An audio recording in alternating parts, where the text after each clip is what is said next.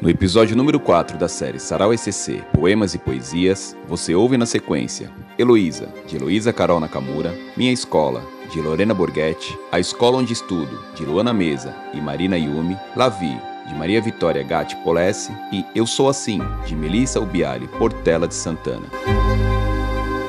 Sou baixinha, mas fortinha. Sou morena, sou mandona. Minhas amigas dizem que pareço a maniquinha lá do Cebolinha, mas dizem que só não sou gordinha. Sou criativa e divertida, nada tímida e engraçada. Passo pelos lugares e formo laços. Sou esportiva, não gosto de laços de fita. Adoro cantar e é difícil me estressar. Agitada e sapeca. Se deixar, vou em qualquer festa. Amo minha família e ela vice-versa.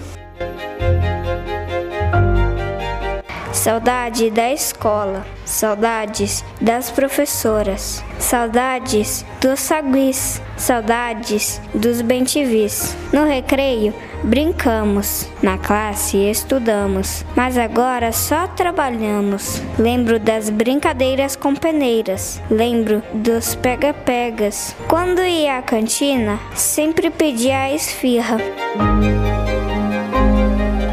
Quando a pandemia começou, a gente se afastou, a escola fechou e o mundo mudou. A Covid mudou a vida e acabou com nossa alegria. Nosso coração sentiu dor de tela pelo computador.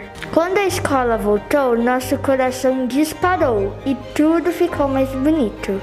Tudo vai mudar quando a Covid passar e a gente vai se alegrar. Muito extrovertida, porém bastante divertida. Mas quando me chamam de zangada, não ligo e solto uma gargalhada. Sou muito arteira e gosto muito de brincar na areia. Eu tenho uma irmã e ela tem um casaco de lã. Eu e ela adoramos pintar aquarela. Minha cor favorita é rosa. Eu adoraria ser famosa. Adoro a montanha e adoro comer castanha. E assim termina esse poema.